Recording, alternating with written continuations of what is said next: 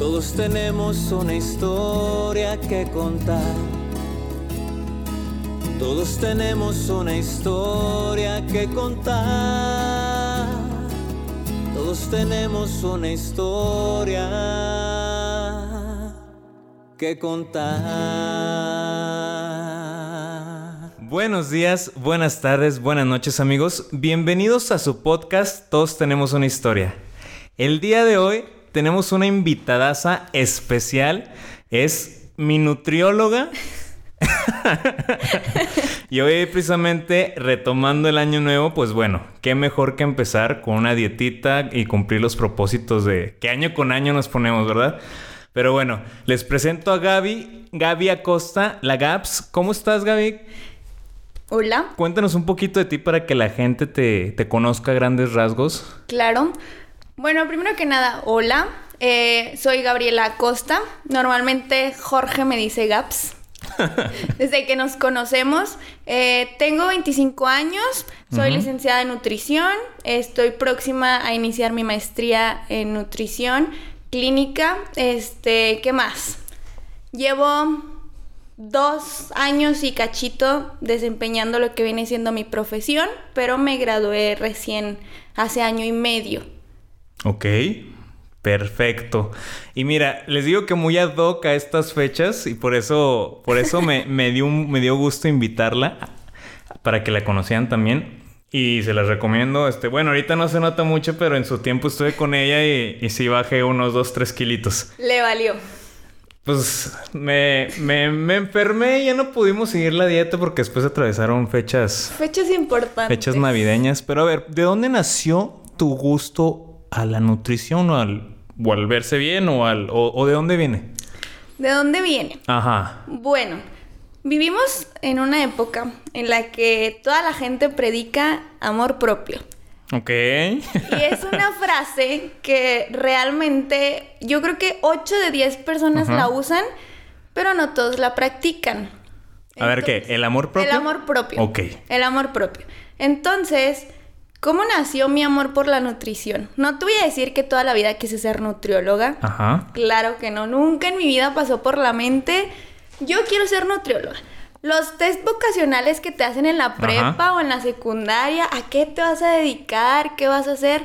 No, o sea, yo jamás dije, o cuando eras chiquita, ¿con qué sueñas? Yo nunca dije, yo sueño Con brócolis. nunca dije, voy a soñar con sostener una manzana, un brócoli. No, nada, nada. Eh, mi amor por mi carrera surgió estando dentro de mi carrera. ok. Ahí aprendí a amar mi profesión. Entonces, si no, si no, si tu amor nació dentro de la carrera, ¿por qué elegiste esa carrera? Bueno, es una historia un poquito larga en cuestión profesionalmente hablando. Eh, esta decisión viene después de un sueño trunco. Ok, a ver. Bien. Cuéntanos. Toda mi vida quise ser doctora. Toda mi vida, siempre. Yo siempre quise estudiar medicina. Eh, siempre fui una alumna destacada en cuestión de escuela, académicamente hablando.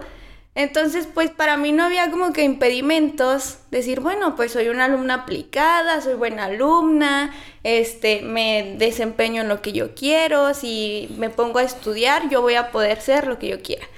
Entonces dije, bueno, no me gustaría algo muy sencillo, me gustaría como que estarme quebrando un poquito la cabeza. Y cuando me decían, ¿qué quieres estudiar?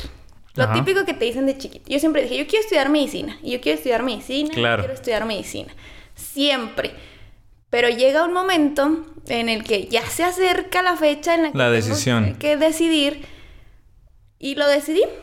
Yo salí a los 16 años de preparatoria. Considero que aún estaba muy inmadura en muchos aspectos. Y dije, ¿qué voy a hacer? ¿Qué voy a hacer? ¿Y qué voy a hacer? ¿Y qué voy a hacer? Entonces dije, pues, quiero estudiar medicina. Saqué mi ficha, me puse a estudiar como no tienes una idea. Ajá. Y cuando me van dando mis resultados, no aceptada. En la facultad. Ni semestre cero, ya es que. En la que yo quería estar. No, cuando yo presenté no había Ah, ok, semestre ok. cero. Ya. La facultad decide. Ese semestre no va a haber semestre cero. Y yo. Se me vino el mundo abajo. Solamente aceptaron 75 alumnos. Yo quedé en el- entre los ochenta y tantos. Para mí fue un Un golpe. Me aterrizaron porque mi ego, académicamente hablando, estaba... Sí, tú crees, no, soy una crack, claro Ajá, que voy a entrar. Sí, o sea, sí, la verdad sí me hizo tocar el suelo eso. Ajá. Entonces dije, ¿qué voy a hacer? No pasé, no pasé en la facultad de medicina. Eh, dice, no sabía qué hacer, tenía 16 años, estaba muy, muy chiquita. Entonces dije, bueno, voy a seguir un poco los pasos de mi hermano. Fui paramédico un año en Cruz Roja. Ok, ¿y tu hermano qué, qué especialidad tiene o qué? Mi hermano es médico, Ok. pero él nunca quiso estudiar medicina. es muy chistoso ese punto. ¿Y qué especialidad tiene? Ahorita Ajá. es médico, médico familiar. Ok. Va. Va. Y luego nos continuabas diciendo. Fui paramédico un año y ahora dije, ¿qué quiero hacer otra vez? Y yo seguía con mi... Y dije, bueno, no voy a presentar este año, no, no presenté. Mi mamá se metió mucho en mi cabeza, de que, hija, mira, es enfermera, te gusta mucho cuidar niños, viejitos y lo que tú quieras. Y, y yo, bueno, está bien, ya. Este, pedí una beca en una universidad de paga eh, por el Para ser enfermera. para ser enfermera. Por el promedio me lo dieron. Este, entré. Y yo creo que fue el año más difícil y aburrido para mí. Difícil porque nunca logré congeniar con mis compañeros porque yo no quería lo mismo que ellos. Y era muy difícil poder llevarme bien con todos. Entonces, sí, yo creo que era la morra de los plumones, haz de cuenta. de verdad. Ok. Para mí era, yo siempre tengo que estudiar un día antes y yo me propuse siempre, dije, bueno, no estoy estudiando lo que yo quiero, pero me voy a, me voy a esforzar. Y ya, este, tenía muy buen promedio en esa, en esa universidad.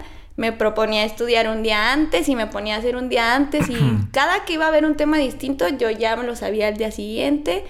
Entonces en ese punto pues dije, bueno, o sea, elevó otra vez como que mi autoestima académicamente hablando y dije, bueno, si pude con esto, voy a presentar otra vez en medicina. Y volví a presentar en medicina, me preparé el doble de lo que ya me había preparado antes y me vuelven a aterrizar. No sé por qué. mm, Mi.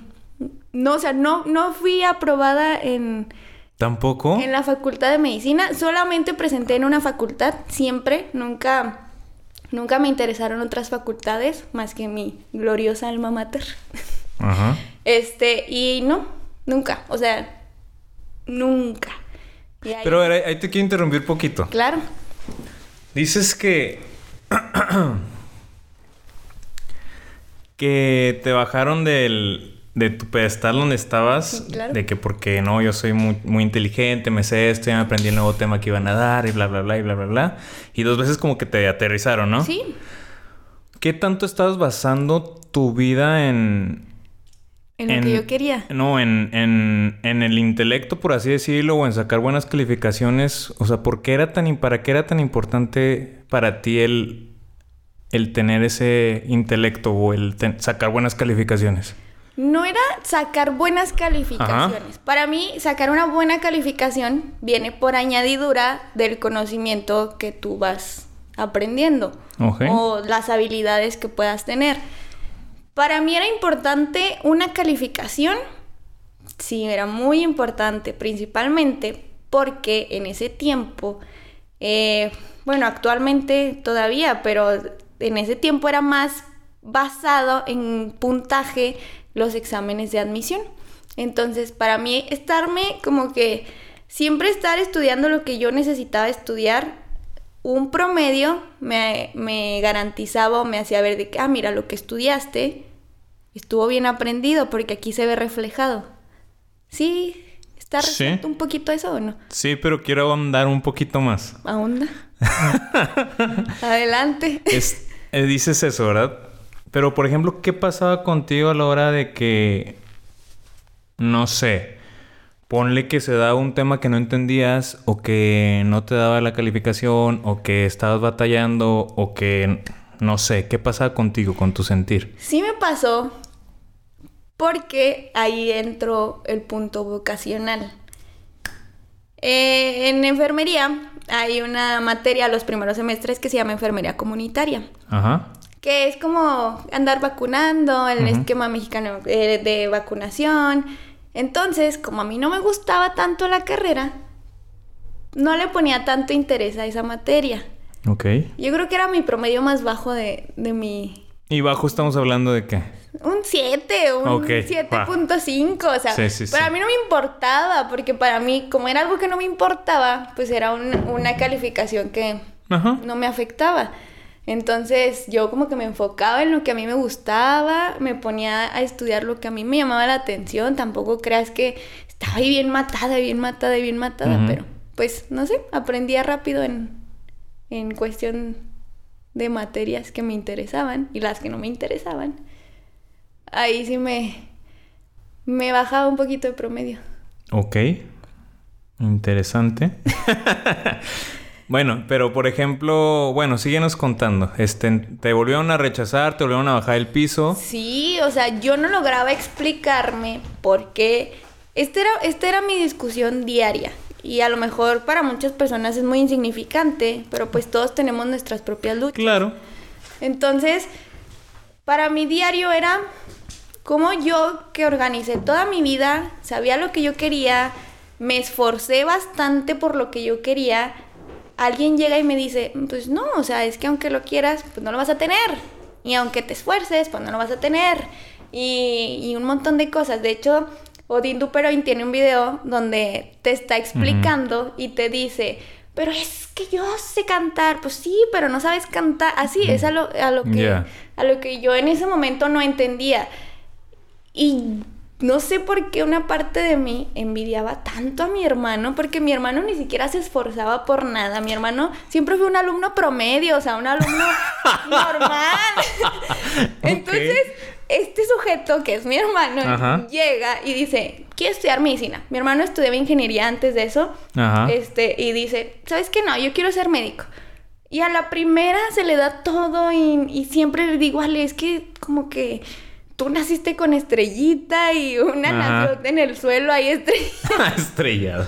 Entonces todo a él se le daba y para mí era una frustración. Entonces todo se me empezó a complicar en cuestión de vida personal, tanto académicamente hablando, este, profesionalmente hablando. Yo estaba bien chiquita, no, no sabía qué iba a hacer de mi vida porque lo que decidiera en ese momento pues era para Sí, ya era para tu futuro, Ajá. ajá. Entonces, todo se me empezó a frustrar en cuestión mm, familiar, me empecé a ser bien amargada, en cuestión amorosa, empecé a perder peso, perdí, me fui de los 65 kilos hasta los 49 kilos, no quería comer nada. O sea, te agüitaste, por así decirlo, Sí, y, me- y te repercutió en todas las áreas de tu un vida. montón, como tú no tienes una idea. Oye, y por ejemplo, Dime.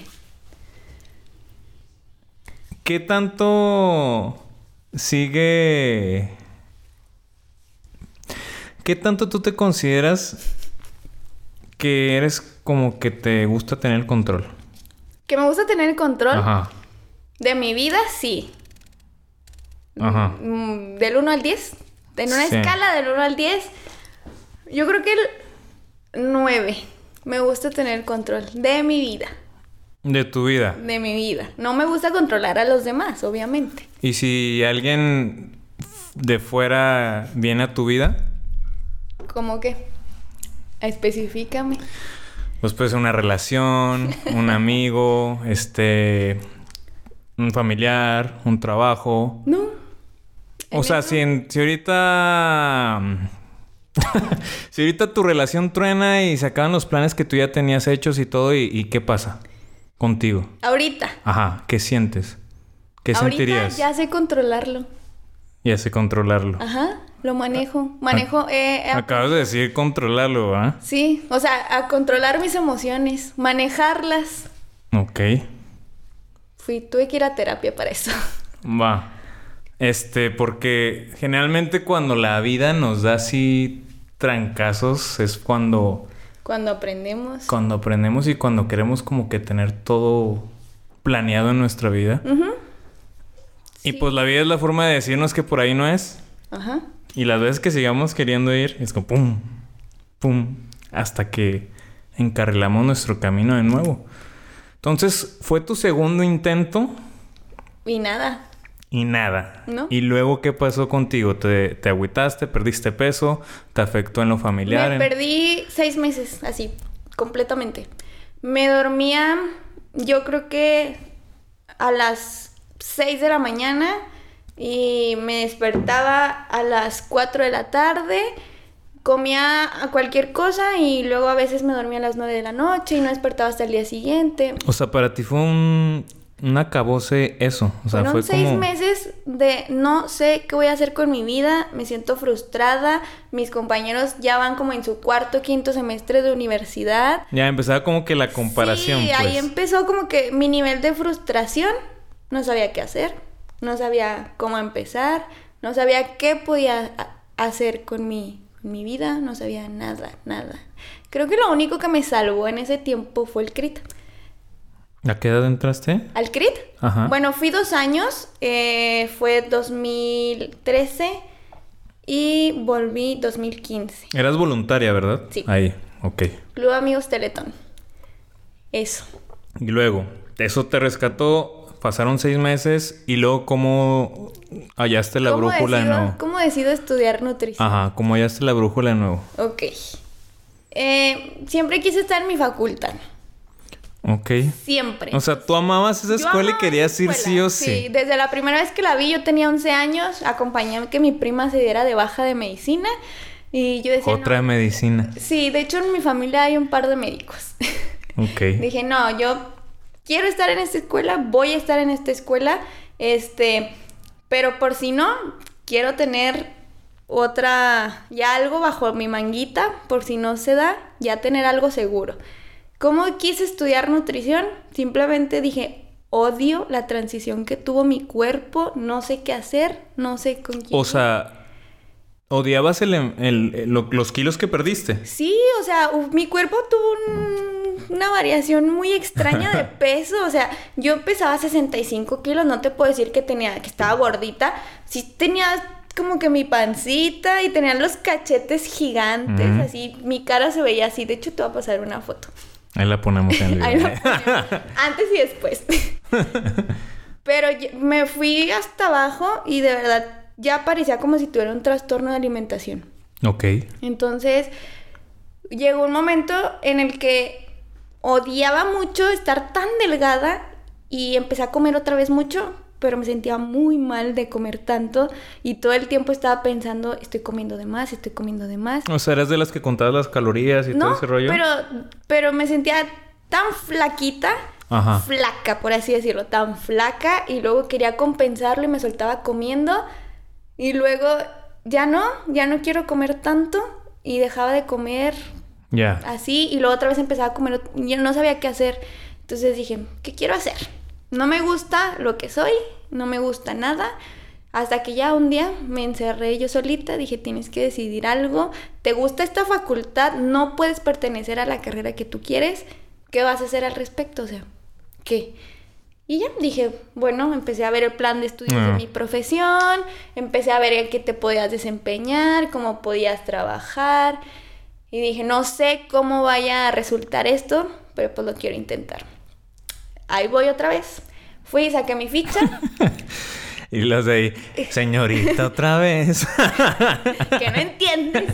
Hice mi último esfuerzo, dije, es lo último que doy de mí. Eh, para ese tiempo mi hermano inició un curso premédico, que hasta la fecha lo mantenemos, ya este año van a ser siete años que, que lo vamos a realizar. Ajá. O s- siete premédicos en seis años. ¿Qué es un premédico? Digo, Un premédico es un curso que está basado en darle todas las herramientas y guiar a un alumno que quiere estudiar medicina o una carrera del área de la salud. Va. Entonces, este, dije, bueno, es mi última oportunidad. Saqué mi ficha para nutrición y saqué mi ficha para medicina. Ah, las dos. Sí. Ok. Dije, si no paso es porque yo ya di todo de mí, me esforcé lo más que pude, no tiene nada que ver con mi capacidad intelectual, que era lo que me afectaba. Sí. Ya, va a ser lo que Dios quiera que sea, literalmente. Pausita. eh. ¿Te afecta que las personas piensen que no eres culta? ¿O que no tienes conocimientos? No o... oculta. Me afectó O que piensen que qué. No, ahorita ya no, o sea. No, pero en ese momento, en ese momento. Me afectaba, sí, sí me afectaba de que, ay, no manches, o sea, ¿cómo no vas a poder pasar si tú eres como que bien intensa? Ok, ya, ya, o sea, como que te pusiste durante mucho tiempo una losa de soy la más lista, este saco estas calificaciones. Al menos en mi, en mi que la persona con la que siempre estaba en constante competencia, pero por ¿Quién era? naturaleza, mi hermano. Ok. Entonces, pero a él ni en el mundo me hacía. No, o sea, tú era como que tú con tu pedo, ¿no? Así como de. O sea, era como que, Gaby, a ti, te- a ti te gusta. O sea, como que te pusiste una vara muy alta y al momento ya no poderla alcanzar fue como que el, sí, el yo pedo di contigo todo misma. Oh. De mí, sí, yo dito de mí. Y que no, que no entiendes. O sea, no, no, no. Es muy fuerte. Ajá, en- bueno, en ese tiempo. Sí. Para un adolescente ya en proceso de adulto joven fue difícil para mí. Total, otra vez dito de mí en mi examen de, de admisión de medicina. Eh, Fue el mismo día, en la mañana, de 8 de la mañana a 3 de la tarde tuve examen de medicina y de 4 de la tarde a 8 de la noche tuve nutrición. Entonces, el día de los resultados, primero vi el de nutrición, estuve aceptada, Y ah, obviamente. pasada. Claro. Y en medicina me quedé exactamente en el lugar 83 de 75. Se recorrió la lista porque algunos no se inscribieron hasta el 80 más o menos. Y ya dije, bueno, ya. De plano no fue para mí, no era para mí, no era para mí y ya. Ahí empezó todo. Todo mi camino de nutrición. Ok, pero ya llegaste a nutrición y cómo fue. O sea, llegaste como que agüitada a la carrera de nutrición. Llegué resignada. Ya como que, ah, bueno, ya. Sí, pues llegué, esto. llegué resignada. Dije, bueno, pues esto es lo que... Lo que hay. Lo que me dieron chance, pues a ver. A ver qué resulta, ¿no? Y ya, a partir de mi primer semestre hasta séptimo semestre, yo me dediqué únicamente a estudiar y trabajar. Y, y a, a todo esto, perdón que te interrumpa. ¿Tú. ¿Tú crees en. en Dios? sí, sí, creo. Y, y en estos momentos, digo, en estos momentos que pasaste, llegaste a como tener un conflicto ahí. Sí, sí lo tuve. ¿Cómo, de hecho, ¿cómo fue ese conflicto? Fue un conflicto mm, cuestionando. Porque todo lo que yo quería y todo para lo que yo me había planeado no había resultado y porque para mi hermano sí. Para mí era un conflicto tener conflictos yo sola con mi hermano. O sea, así como fragmentado, era como Claro. tres personas en mi cabeza. Una parte de mí mm, no se le hacía justo que lo que yo quería lo estaba viviendo otra persona. Mi sueño lo estaba viviendo otra persona y esa persona pues, era mi hermano. Entonces, mi hermano siempre ha sido la persona que yo más quiero en esta vida y siempre lo digo. Como tu modelo a seguir. Mm, No más mi, ¿No? ¿No? tanto mi modelo a seguir, ok. pero, Pero sí- lo quieres mucho. pero es, ha sido mi maestro en muchas cosas. Ok. O sea, no quiero ser como él, Ajá. Pero él es como que la vocecita en mi cabeza. Por ejemplo, rodamos juntos y hacemos ciclismo y cuando yo ya de verdad te juro que ya siento que mi- mis piernitas ya no pueden, mi hermano siempre va ahí, hey, ándale, ándale, no aflojes y no aflojes. O sea, siempre, mi hermano siempre ha estado como que ahí fregando, pues, así, en, en Echa- ese- en esa palabra. Pues echándote porras, ¿no? Para que no se vea tan feo. Para que no se escuche tan feo. Entonces, ese era mi conflicto en ese tiempo. Ok, tú le cuestionabas. Sí, decía, "Ay, Dios, ¿por qué? O sea, ¿qué te costaba? Y ahora que dices que ya lo ves de una manera más madura y más consciente, ¿cómo, cómo lo ves desde ese punto de vista? Ahora, ¿cómo es tu conversación con Dios? ¿Cómo es mi conversación Ajá. con Dios? Tengo una buena relación con Dios. Pero en ¿cómo lograste cambiar este punto de vista que decías, ¿cómo a él sí le da y a mí no? Ahora, ¿cómo lo ves? Cambió mi chip por completo. No me no te puedo decir mm, el 6 de junio de No, no, no, no, o sea, no fecha, pero- me desperté y mm, ya tenía todos mis sentimientos acomodados. no, o sea, Más bien te decía que cómo ahora te... O sea... es que fue fue Ajá. sufrí una metamorfosis que me gusta. Ok. Esa es la palabra que, que puedo emplear. ¿Cómo pasó? No sé. O sea, a través de todo esto que dices que viviste, llegó un punto en que llegaste y dijiste... Estoy en paz. Ok. Estoy a gusto con mi vida. Siempre. Obviamente tengo días en los que se me va el Como ánimo, todos. la motivación o la inspiración. Pero ¿en qué momento me enamoré de mi carrera? Fue exactamente cuarto semestre. Me tardé cuatro semestres para amar mi carrera. Justo así. Y cuando la amaste, descubriste que la amaste por. Porque, no sé, poniendo el ejemplo en una relación. Entras en una relación, este, y pues no te agrada tanto a la otra persona, le está, le está echando ganas, sabes que le está echando ganas. Y pues bueno, no hay alguien más y le entras, ¿verdad? Ajá. Y como que al. A los cinco meses, a los tres meses dices, ah, caray, Sí, está chido.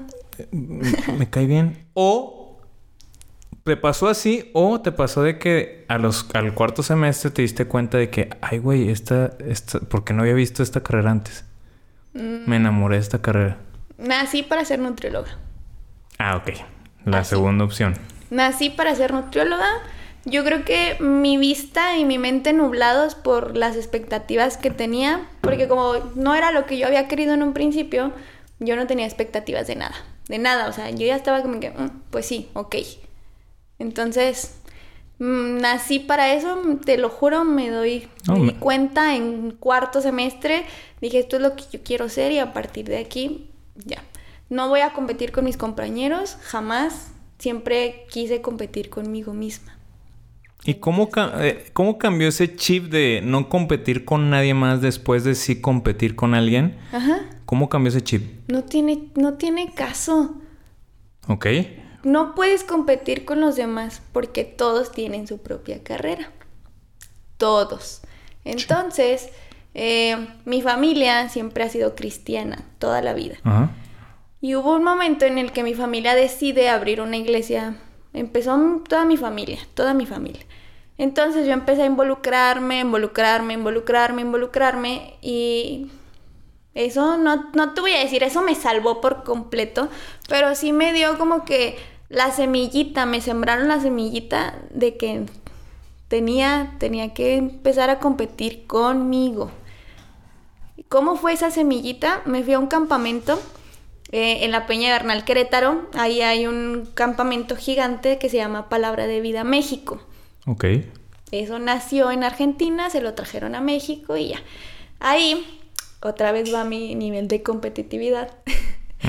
Era 80% deportes y actividades deportivas y yo me sentía como pez en el agua. Andaba corriendo de aquí para allá de allá para acá. Entonces, mi primer año yo quedé campeona de atletismo. Entre 500 personas de todo el país, este, jugando y lo que tú quieras, hacían competencias y yo quedé campeona de atletismo. Y al siguiente año dije, "Ay, pues es fácil, otra vez Peladito. puedo volver a quedar campeona. Erróneamente me inscribí en la carrera incorrecta y el, el grado que daba el, el campeonato no era en donde yo estaba. Entonces, mi error me impidió ser bicampeona, obviamente. Entonces fue así como que No pude defender el título. no puedo defender mi título. O sea, la hice de Cruz Azul. Pero sí, o sea, entonces ahí, ahí aprendí que no puedo estar compitiendo con los demás, nunca. O sea, no puedo estar comparándome nunca con los demás, no puedo estar viendo qué hacen bien y qué no, o sea, jamás, porque era una amargura propia. Y te das cuenta, curiosamente, digo, obviamente tú conoces más tu vida que yo, obviamente, pero de lo que me has dicho, precisamente cuando has intentado competir con alguien más es cuando... Cuando fracasas. Ajá. Sí. Sí, o sea, digo, yo lo vi y dije, o sea, qué chido, ¿no? O sea, Sí, sí, el aprendizaje que te llevas de esto es muy... Digo, qué bueno que lo viste también, porque hay gente que no lo logra ver. sí. Y qué padre, digo, y pasó eso, este, aprendiste que la competencia no era buena. No. Y luego, ¿qué pasaba? Porque seguía siendo competitiva, porque eso no se quita. O sea, ¿cómo lo misma, hiciste? Conmigo lo. Fíjate que llegó a mi vida una persona que es mi amigo, lo estimo muchísimo. Pero él me, me ayudó tanto a dejar ir, o a fluir así, Ajá. literalmente. O sea, tú haz tu parte, haz lo que tú quieres hacer, da tu mejor esfuerzo. Si se da, qué bueno. Y si no, También, qué bueno. O sea, sí, no pasa nada. Entonces, este, me empezó como que a, a empapar de sus experiencias, de lo que la vida había pasado hasta ahorita. Entonces, eso lo único que me hizo es confirmar que mi lucha siempre va a ser propia. No me gusta competir con los demás. De- mm, no compitas, es compitas mejor. sí, claro. Ok. Entonces- No compitas, haz compitas. Eh, sí, y de hecho no compito conmigo misma de una forma muy intensa. Oye, Gabs, ¿y cómo, cómo es para ti competir contigo misma? Yo creo que competir es una palabra muy fuerte. Digo, usando tu, Sí. tu vocablo. Claro, pero es que muchas personas lo usan erróneamente. Entonces, cuando dices competencia, algunas personas creen que es malo, ¿no? Bueno, para ti, ¿qué es competir? Para mí competir siempre, por ejemplo, hoy quiero ser mejor que ayer. Hoy quiero ser mejor hija, quiero ser mejor hermana, quiero ser mejor pareja, mejor amiga y mejor, lo que más me importa en este momento, profesionalmente hablando, me gustaría ser mejor nutrióloga de lo que fui ayer, no me ser mejor que otras personas. Qué bonito. Esa es mi competencia diaria. Si hoy rodé en la bicicleta 50 kilómetros, mañana quiero rodar 51, 52. Ya, 50.200. 50.2 siempre. O sea, siempre no... mm, Pues el que el crecimiento no es lineal. ¿No? Entonces, siempre estamos en crecimiento hasta, no sé, de edad. No, pues, Siempre, claro. o sea, diario eres, eres un día más grande de lo que eras ayer. Entonces, pues el crecimiento. Palabras inmortales de la Gabs. Pues a mí, Miguel Luis. Oye, pero qué padre, me da mucho gusto ver, digo, no me tocó ver en sí la transición, es, me da gusto escuchar la transición de que competías muy, de una manera insana, por decirlo de alguna manera, Sí, así es. por decirlo de alguna manera, y ahora que has cambiado la definición de competencia a una manera más sana que te sea más útil en tu vida diaria y por en tu vida diaria y en la vida de los que te rodean, porque Sí, estoy seguro de que antes la competencia Era bien castrosa, o sea, esa es la palabra que yo podría usar para describirme. Y no de que estuviera fregando todo el tiempo, pero como me frustraba tan rápido cuando algo no me salía, mi mamá siempre estaba como que atrás de mí, de que, ay Gaby, que mira, Gaby tranquila, Gaby todo se va a dar, Gaby esto, Gaby aquello. Y, mm, ¿Y con tu papá cómo era esa relación? Tengo buena relación con mi papá actualmente.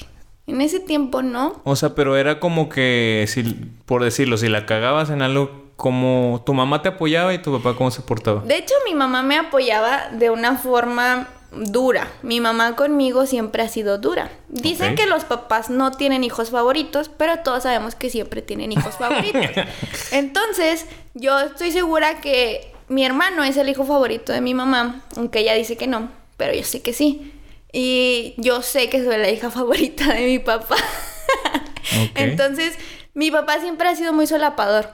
Yo creo que en ese momento me hizo mal Ajá. porque en lugar de ayudarme, me estaba solapando a su niñita, que no le daban las cosas, y en lugar de hacerla crecer, la hacía sentir como una niña que la estaban protegiendo su papá. Entonces mi mamá siempre fue de, no, haz lo que tienes que hacer, ponte a hacer lo que hasta donde a ti te alcance y ya, del resultado vendrá después. Pero mi papá no, mi papá siempre fue, ay, mi niña, sí, esto, yo te llevo a la escuela, cosas así. Ya. Siempre fue muy protector mi papá. Ahorita yo creo que ya no. Como que mis papás dijeron, no, ya tienes 25 años, ya eres un adulto ya. No, y aparte a lo mejor vieron este cambio en ti que no era necesario que te protegieran porque tú misma te proteges a ti misma. ya me que... protejo. Me protejo, me protejo.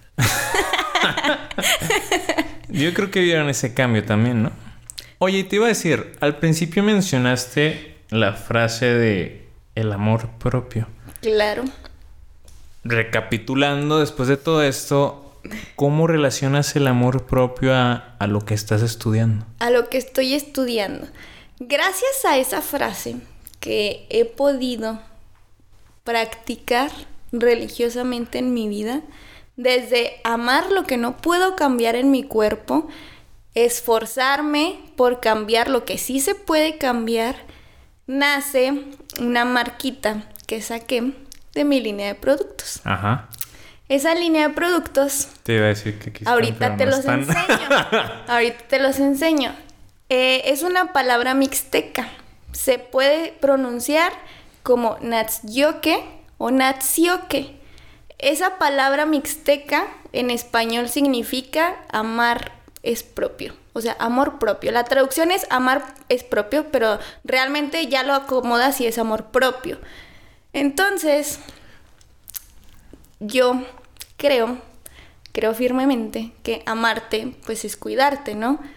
De ahí nace todavía más amor por mi carrera, porque si te amas tanto, ¿cómo puedes decir que amas tanto lo que eres tu ser en cuestión espiritual, en cuestión física, en cuestión mental, si no estás cuidando el depósito de lo que alberga esas tres partes que es tu cuerpo?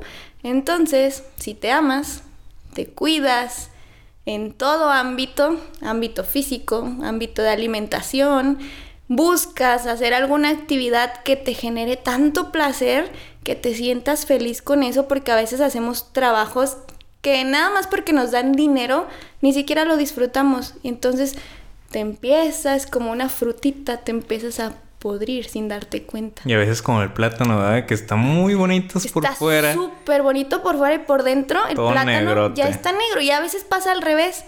Que a veces ves un plátano que la cáscara ya está como si... Está maltratadona. Sí, está, está toda manchada, Mm. ya está oxidada. Pero hables el plátano Está y está en su punto, está rico, Mm. tiene un sabor rico. No sabe a plátano verde porque el plátano verde tiene sabor. Y no sabe a plátano tan maduro porque también te sabe. O sea, es hasta, hasta cuando... Yo recuerdo que cuando yo estaba niña, mi mamá me decía, ay, hija, cómete el plátano así porque ya se hace chocolate. Cuando el plátano se hacía cafecito y yo, no manches, yo decía, ah, ¿cómo el plátano se hace chocolate? O sea, ahora que me doy cuenta, mi mamá me engañó todo ese tiempo para obligarme a comerme el, las frutas. El plátano podrido. el plátano ya pasado. Y, y así, o sea, puedes usar muchas cosas físicas para usarlas como de, de analogía o de ejemplo.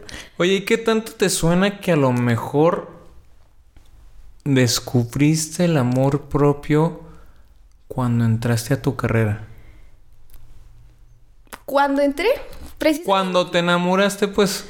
ahí entró, ahí entendí todo lo que en ese momento un estudiante tenía que entender. A estudiante no me refiero nada más con el aspecto académico, sino dije, bueno, ahí estoy descubriendo qué es lo que me estoy comiendo, o sea, literalmente así así comencé Digo, pero... mi lo- amor propio. Exacto. Digo, pero lo que yo te digo va más allá porque, mira, si en la historia que estoy escuchando es las bajas, las mi competencia con los demás, el estar viendo a los demás en lugar de verme a mí, el frustrarme porque los demás están haciendo esto y no estoy haciendo yo eso. Y el momento en que llegas ahí fue como, ok, esto es lo que hay, bueno, pero ahí fue cuando descubriste este amor del que hablas y precisamente es con lo que empezaste la plática, el amor propio. Sí. Y me hace mucho sentido porque fue cuando, digo yo, te digo, recapitulando lo que has dicho, fue el parteaguas de tu vida de, de un antes y un después, pues por así decirlo. Sí. Entonces se me hace muy interesante y, y me alegra mucho, o sea, me da mucho gusto ver tu, escuchar tu, tu cambio, digo, no lo vi, No lo vi. pero me da mucho gusto. Qué padre que, que- que lograste esa transición, que transmutaste ese... El no, el no hallar dónde pertenecer, el no pertenecer, por así decirlo, y lo transmutaste de una manera muy chida. Y ahorita estás creciendo mucho con esta marca que nos comentabas. Ya tengo dónde pertenecer. O sea, no siempre vas a encontrar espacios entre las demás personas para pertenecer. Pero puedes pertenecer a ti mismo. Claro. Puedes irte involucrando tú solo a los demás puntos. No sé, no, no sé. no, no siempre tienes que andar predicando, uy, me, me, quiero mucho, me quiero mucho. Y no siempre son ganancias. Hay días en los que tienes pérdidas, pero de eso se trata. Muchos. Cuando, sí, de eso se trata cuando ya tienes muy bien planteado y tienes los piecitos donde, donde sabes que los tienes, a lo mejor no donde quieres tenerlos, pero sabes que si quieres algo y te estás esforzando, tienes dos opciones.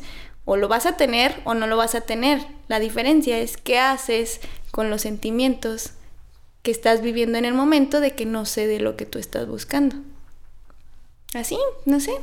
No, Estoy- qué bien, qué estoy, padre. Estoy a gusto. Tal vez, por ejemplo, no sé, si hoy tuve mi agenda llena y mañana no tengo ni un paciente, pues tal vez me va a dar para abajo, pero, pero sé que al día siguiente puedo esforzarme y puedo hacer algo, puedo mejorar, puedo prepararme más para que al día siguiente vuelva a tener, aunque sea dos personas. O que al final de cuentas no tiene nada que ver contigo el que no hayan ido. A lo mejor llovió, a lo mejor fue un día malo, a lo mejor...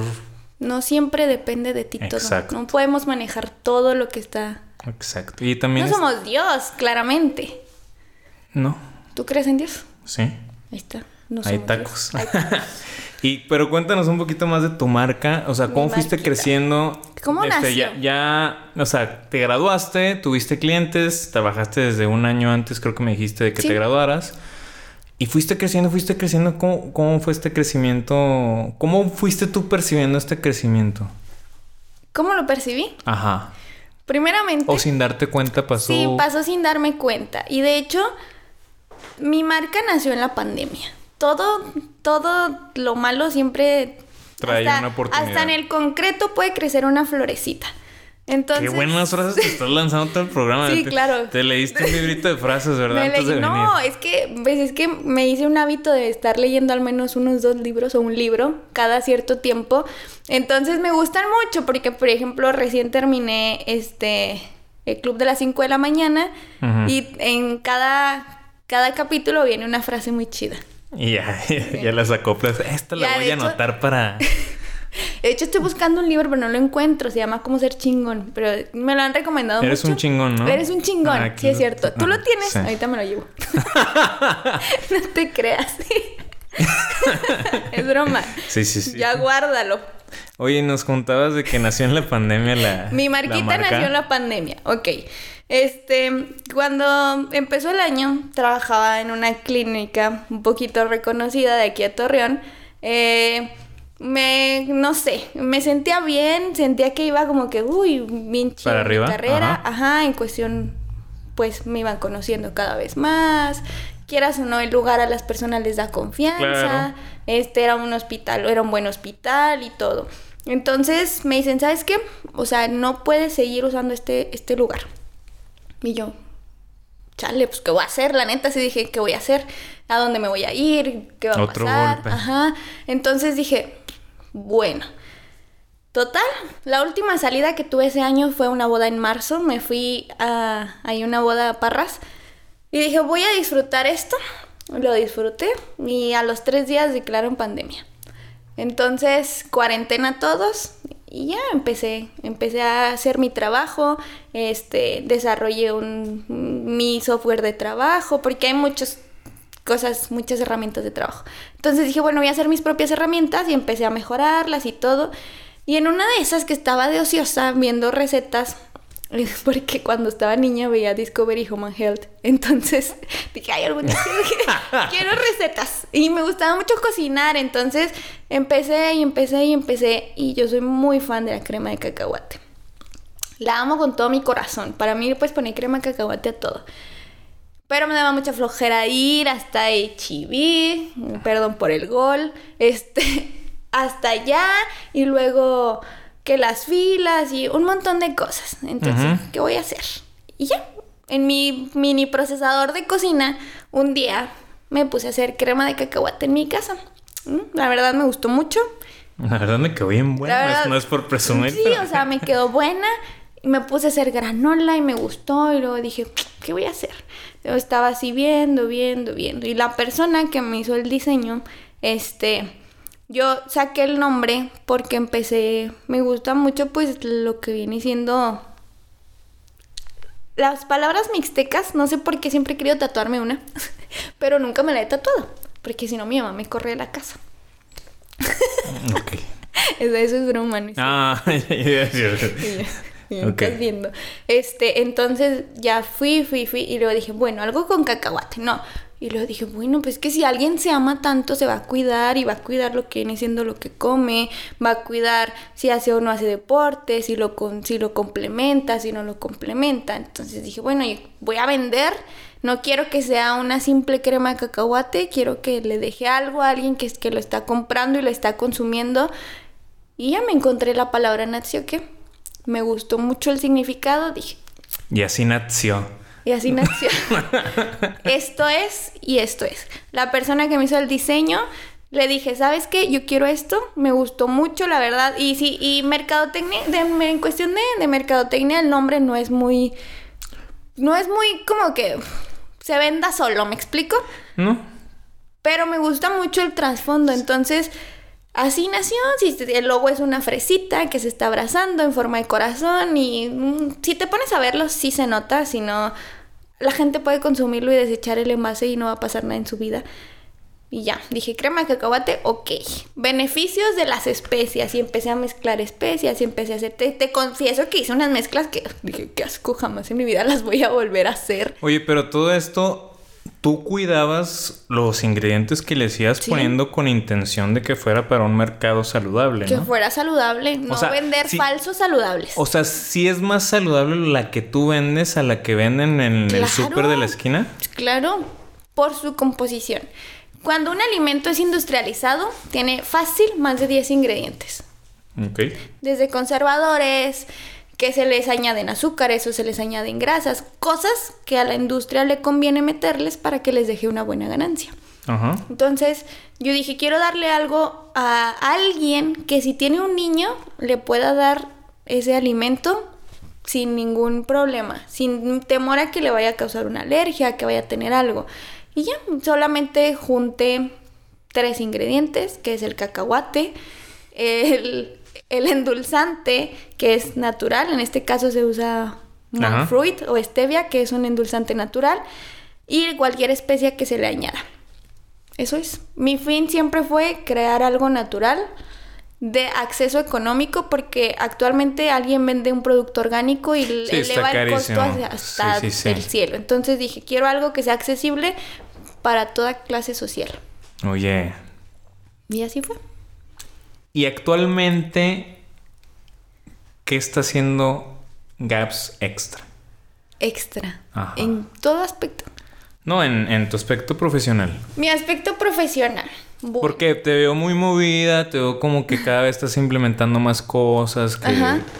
Eh, en cuestión de redes sociales, yo creo que no me he metido tanto a redes sociales.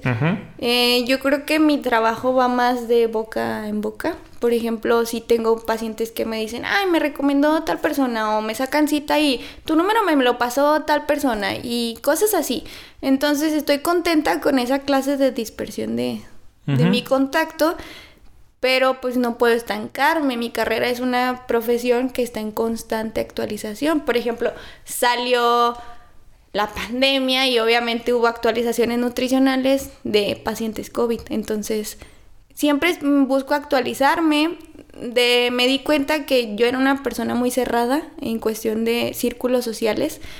Me costaba mucho socializar. eh, no de que llegar y jijiji, jajaja. Cuando yo agarro confianza ya no hay marcha atrás. Pero sí me costaba mucho abrirme a personas nuevas. Me Era muy difícil para mí. Entonces, pues empecé a abrirme un poquito más, me fui abriendo las puertas con otras personas, con las que puedo desarrollar mi trabajo, con las que puedo darles mi amistad, aparte de simplemente trabajar juntos. Eso es como que lo que estoy haciendo actualmente, abrirme más, abrirme más y más y más campo. Estoy buscando la forma de iniciar mi maestría, ya que la pandemia truncó muchas muchas universidades y muchos inicios de estudio, pero siempre estoy actualizándome, siempre. Y ahorita estoy cambiándome de consultorio. Entonces estoy, estoy trabajando, enero es el más fuerte para nosotros, por todos los propósitos de, Sí, claro. Año nuevo. Aprovechar, claro. entonces estoy he trabajado toda la semana y estoy buscando otros lugares a donde irme, lugares que sean de mejor acceso, que le dé una instalación muy cómoda a mis pacientes. El lugar en el que estoy para mí fue un lugar de... Me abrió las puertas, estoy extremadamente agradecida por eso. Pero como era que de transición, ¿no? Pero para mí fue un solo 2020, o sea, desde el día que llegué hasta que termine el 2020 y ya. Perfecto. Oye, Gaps, ya para concluir. Claro. Algo que les pudieras decir a las personas que nos están escuchando como consejo o si quieres dar resumen de los puntos importantes que has dicho o algo que les quieras mencionar o dejar de ti a las personas que, que están aquí, ¿qué les pudieras decir? ¿Qué les pudiera decir? Bueno, no les puedo decir, pónganse, a dieta. Vengan conmigo. no, pero sí, siempre les comento eh, que podemos equilibrar perfectamente nuestra vida. Eso es lo, algo que me gusta siempre decirle a mis pacientes. Si, no sé, si hay algo que a alguien le está afectando en este momento, que no le gusta su estado físico, que no le gusta su estado mental, que algo que no le guste en su vida, todo se puede cambiar, todo siempre tiene un, orden y tu vida siempre va a encontrar un camino. El camino que tú decidas llevar, si tú lo decidiste, siempre tienes que esforzarte por ese camino. Si en algún momento descubres que ese no era el camino que tú querías, pues siempre puedes hacer otros caminos. Digo, no, no siempre hubo carreteras o no siempre hubo otras cosas. Y no, no todos los caminos llevan a Roma. Entonces te llevan al camino que tú quieres.